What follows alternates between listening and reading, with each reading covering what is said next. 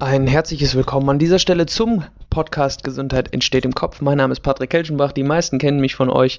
Ich bin hier, um ein wenig mehr Wissen zu produzieren für euch gemeinsam mit dem einen oder anderen Interviewgast zum Thema Bewegung, Ernährung und mentale Gesundheit, damit auch ihr Wissen an die Hand bekommt, um sich einfach kritischer auseinanderzusetzen mit anderen Gesundheitsakteuren wie Physiotherapeuten, Ärzten und so weiter und so fort. Ich habe mir heute die spannende Thematik rausgenommen und äh, möchte darüber kleine kurze Worte verlieren und bin am überlegen, ob ich so oder so ein paar Podcast-Shortcuts mit einbaue, ähm, da manche Themen auch schlichtweg manchmal in meinem Kopf ziemlich, ziemlich verrückte und ja, auch spannende Gedanken hochholen und ich natürlich ein Riesenfreund davon bin, diese zu teilen, um dann in einen noch qualitativ hochwertigeren Austausch mit euch zu kommen da draußen. Und ähm, was ich vor allem in den letzten Tagen vermehrt verstanden habe, beziehungsweise welcher Aha-Effekt einfach sich manifestiert hat, auch bei mir ist die Tatsache, dass wir aufgrund von vergangenen Fakten und von vergangenen Traumata und von vergangenen Geschichten direkt Rückschlüsse darauf ziehen, wie unsere Zukunft aussehen könnte. Und die meisten Menschen, würde ich sagen, tendieren dazu, in einer dauerhaften Anspannung zu leben, also in einem dauerhaften Zustand des Interpretierens der Zukunft auf der Basis von vergangenen Verhaltensmustern, die sich immer wieder wiederholt haben und wahrscheinlich in der Kindheit irgendwo angefangen haben. Der Lehrer, der dir damals gesagt hat, du bist nicht schlau genug, um Arzt zu werden, dem du es dann unbedingt beweisen wolltest. Der Vater, der dir irgendwie in deiner Kindheit vermeintlich zu wenig Liebe geschenkt hast, dem du es jetzt beweisen möchtest. Ja?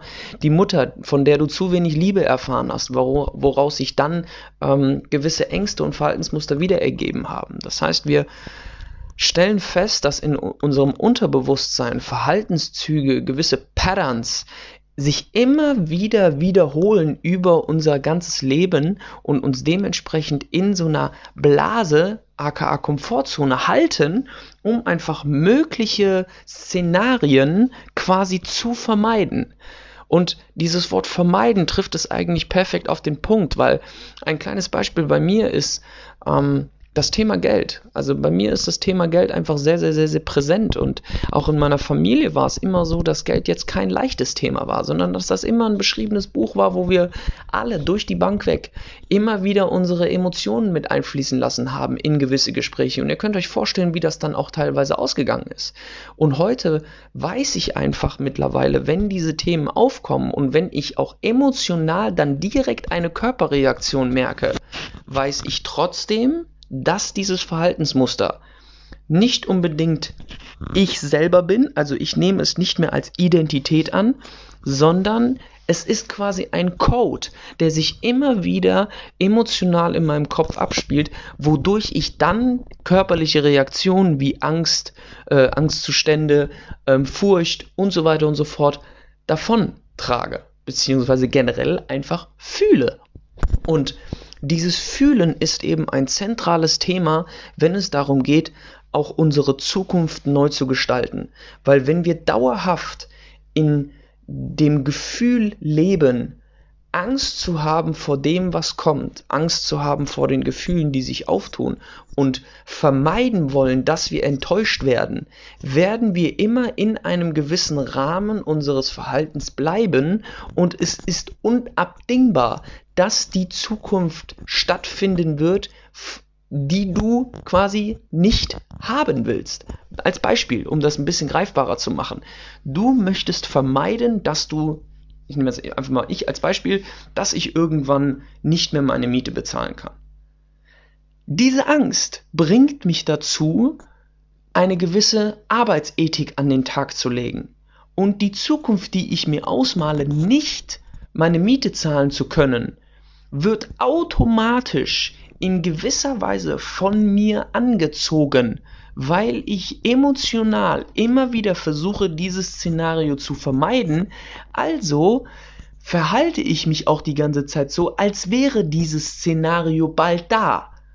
Versteht ihr, wie ich meine? Es ist quasi dieser Prozess des ich stelle mich schon mal auf etwas ein, der dauerhaft unterbewusst weiterrattert und den es gilt irgendwann zu unterbrechen, damit wir eine Chance haben, die Zukunft, die vermeintlich irgendwie aussehen könnte.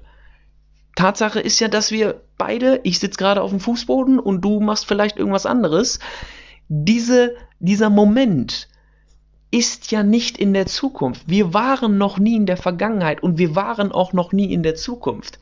Wir können diese Zeiten nur beschreiben durch die Sprache, die wir verwenden.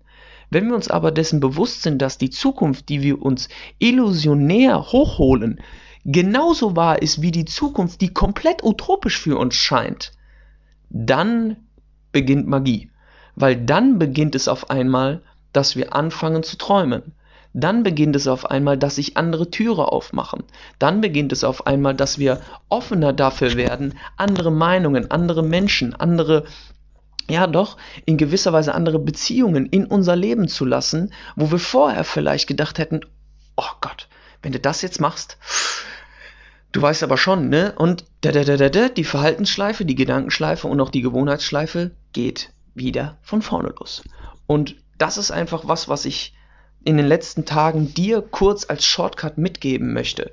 Versuch mal wahrzunehmen, in welchen Momenten du Angst, Furcht oder auch das gegenteilige Gefühl, Liebe fühlst. Weil unser Körper fühlt komischerweise auch, wenn sich etwas richtig anfühlt. Unser Körper fühlt auch, wenn etwas gut war unser Körper fühlt auch, wenn wir eine bestimmte Entscheidung getroffen haben, die gut oder schlecht ausfiel.